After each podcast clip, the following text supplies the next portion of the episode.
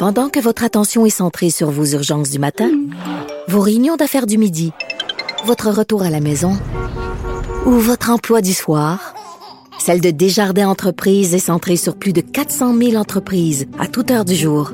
Grâce à notre connaissance des secteurs d'activité et à notre accompagnement spécialisé, nous aidons les entrepreneurs à relever chaque défi pour qu'ils puissent rester centrés sur ce qui compte, le développement de leur entreprise. Parce qu'en immobilier, faut être à son affaire. Suivez les conseils de nos experts. Via Capital, les courtiers immobiliers qu'on aime référer. Bonne écoute. IGA est fier de présenter l'émission À vos affaires. Pour économiser sur votre panier d'épicerie, surveillez les offres et promotions de la circulaire disponible à IGA.net chaque semaine. IGA, vive la bouffe et les bonnes affaires. Du Trisac. Il déconstruit la nouvelle pour que vous puissiez la construire à votre manière.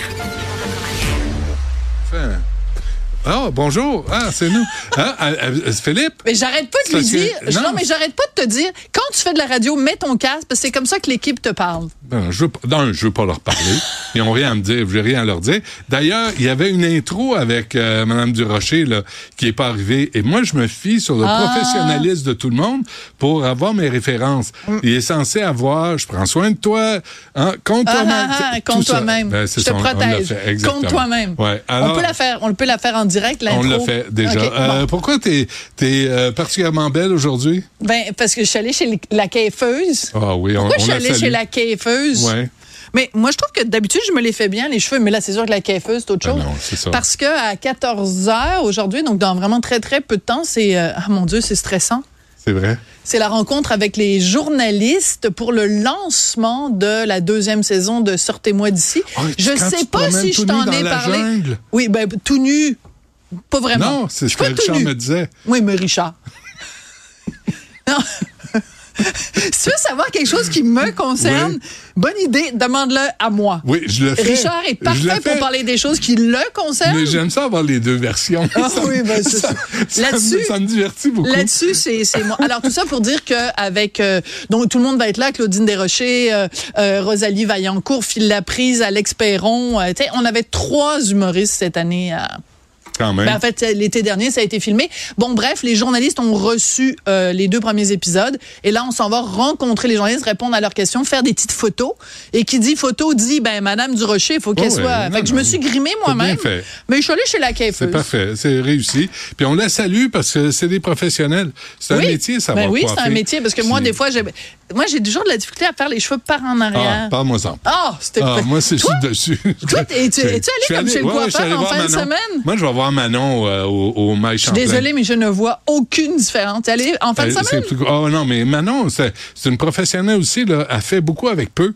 Tu sais, j'en ai toujours de moins en moins. Mais non, que, mais qu'est-ce qu'elle a coupé? Ben, ce qui, ce qui, ce qui- tu sais, ce qui, ce qui- Ah, les poils était- dans tes oreilles? Non, non, non. Ça, je, je suis pas de pire là-dessus. Ah oui. Il y a, il y a Bon. des messieurs qui, je- veux-tu que je te dise qui a beaucoup de poils dans les oreilles? Jacques Un Languiron? animateur, euh, est Non. mort. Un animateur de radio, là, qui a vraiment là, une grosse snatch dans chaque oreille. Veux-tu que je te dise qui? Non? Je te le dirai après. OK, Euh, parfait. retour sur la Ben, manifestation retour, donc- euh, en soutien à Élise Gravel. Bon, Élise. Gravel, au cas où vous ne seriez pas au courant, parce Ouais. qu'on ne parle que d'elle depuis une semaine, mais c'est possible que vous ayez vécu sous une roche pendant, pendant une semaine. Élise Gravel, donc euh, auteure et illustratrice de livres pour enfants, qui euh, s'est retrouvée sous les feux des projecteurs la semaine dernière parce que la bibliothèque euh, publique juive a retiré ses livres des étagères. Donc c'est pas, ils sont pas brûlés, ils sont pas euh, mis à l'index, ils sont retirés des étagères. Et si tu veux lire les livres d'Élise Gravel dans cette bibliothèque-là uniquement, il faut que tu te présentes au comptoir, puis on va te donner les livres. Alors c'est une, une une forme de représailles ou de réaction de la part de la bibliothèque Comment on les publique donne, juive. toi? Ah, lève-le. Ouais, c'est possible? ben oui, c'est parfait. Alors moi, j'ai écrit dans le journal de Montréal en disant que je trouvais que c'était une très mauvaise idée de faire ça parce que la libre circulation des idées, etc. D'autant Ouais. plus que ce qu'on reproche à Élise Gravel, c'est des propos, des dessins qu'elle a fait sur ses médias sociaux et non pas des propos qu'elle a tenus dans ses livres. C'est important de le mentionner parce qu'il y a beaucoup de gens qui, euh, il y a beaucoup de confusion autour de ça. Il y a des gens qui disent, ah ben les dessins qu'elle fait sur Israël, c'est dans des livres. Ben non. Ce sont, dans ses livres, elle fait des, elle dessine des patates puis des, euh, ouais. des montres et des fantômes. Sur ses médias sociaux, Facebook, Instagram, elle fait des dessins. Bon. Une fois que ça c'est dit, donc il y avait une manifestation hier. Il y avait une, on- on est contre la censure, mais il faut pas non plus que les journalistes disent n'importe quoi. Et c'est là que je veux en venir. Puis la raison pour laquelle je regarde mon cellulaire, c'est que j'ai fait une prise, une capture d'écran. Bon, hier, il y avait une manifestation donc euh, de parents et d'enfants devant la bibliothèque publique juive pour dire il faut pas censurer. Donc, une manifestation en appui à Élise Gravel. Alors là, je lis, mettons, euh, Radio-Canada. Comment ils nous expliquent ça, cette affaire-là? Ouais, c'est important. Ils disent, Radio-Canada, cette polémique est survenue après que la Bibliothèque publique juive de euh, Montréal eut retiré tous les livres d'Élise Grabel de ses étagères. Jusque-là, c'est vrai. Sur ses réseaux sociaux, l'auteur jeunesse utilise parfois ses dessins pour manifester son soutien au peuple palestinien de Gaza, ce qui lui a valu des accusations de propager des propos antisémites. Ben non. Ça, c'est comme dire que, je veux dire, c'est pas ça. C'est pas vrai qu'elle utilise parfois ses dessins pour manifester son soutien au peuple palestinien de Gaza.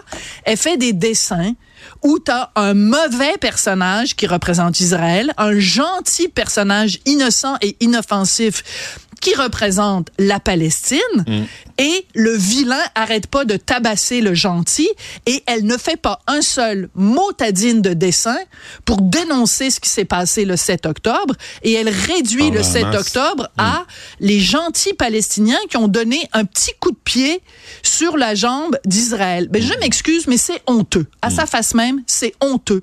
Et c'est un manque de respect euh, pour euh, les dizaines de femmes qui ont été violées le 7 octobre, pour les 240 personnes qui ont été prises en otage le 7 octobre, pour les enfants qui ont été torturés, euh, pour les gens qui ont été assassinés. C'est un manque de respect tout à fait de réduire ça à ça. Alors, est-ce que c'est de l'anti- l'antisémitisme? Ce n'est pas à moi de me prononcer là-dessus. Ce que je dis, c'est que quand tu es journaliste et que tu réduis les dessins de euh, Élise Gravel à dire simplement elle a manifesté son soutien au peuple palestinien de Gaza, il y a un nom pour ça, ça s'appelle du fake news. Et moi, je commence à en avoir ras le pompon que on, on présente Élise Gravel comme étant quelqu'un qui fait simplement avoir de la compassion pour les enfants palestiniens. Une victime ça n'est pas ça. Allez voir ouais, les ouais. dessins qu'elle a fait et remontez au 7 octobre. Re- regardez les dessins qu'elle fait depuis. Et surtout regardez l'interaction qu'elle a avec les gens. Parce qu'à un moment donné, moi j'ai fait des captures d'écran. À un moment donné, il y a quelqu'un qui dit, euh, moi, on devrait avoir euh, aucune compassion pour ce peuple-là qui a euh, bon qui a été génocidaire depuis 75 ans. Et euh, Élise Gravel remercie la personne en disant merci vous avez compris ce que je voulais dire ben attends, il faut avoir aucune compassion pour les gens d'Israël qui ont été victimes du pogrom du 7 octobre. Et Élise Gravel lui répond en disant merci monsieur, vous avez compris ce que je voulais dire. Alors, est-ce que c'est de l'antisémitisme? Je suis pas prête nécessairement à aller jusque-là. Mais de présenter Élise Gravel comme quelqu'un qui a juste à cœur le bien-être des enfants palestiniens, c'est un mensonge. Je pense que Élise Gravel devrait aller enseigner à, euh, chez Raoul Dandurand. Tu sais, sur les rapports entre les pays. Ah non, mais écoute, parce que là. là, mais en plus, les derniers jours, elle a fait un truc où elle résume. Elle dit, c'est quoi la différence entre être anti-sioniste et antisémite? Mais je veux dire, c'est du n'importe quoi. Hmm. Elle a le droit de dire n'importe quoi. Je peux comprendre qu'il y a des gens dans la communauté juive qui, qui se disent, Hmm, pourquoi on donnerait de la visibilité à cette fille-là? Là où je suis pas d'accord, c'est ce n'est pas une bonne raison de censurer ses livres. Mais est-ce que les gens dans la communauté juive sont en tabarouette contre Élise Gravel? Je peux dire que moi, j'en connais des gens dans la communauté juive et ils trouvent qu'elle déborde pas mal de ses lignes depuis le 7 octobre. Alors, je veux dire, il faut arrêter de la présenter comme étant une, une noix blanche, là. euh, je veux dire, à un moment donné, c'est comme, c'est c'est agaçant, cet angélisme-là. On se statue. Euh, Sophie, merci. Bon lancement. Oui. Euh, ta série où euh, tu promènes tout nu dans la jungle. Ben, c'est pas ma série. Je suis pas tout nu dans Non, la pas- jungle. Non, mais je te dis qu'il faisait chaud en torpinouche, fait que vous allez me voir en camisole longtemps. Parfait. C'est noté. Merci, Sophie. À demain.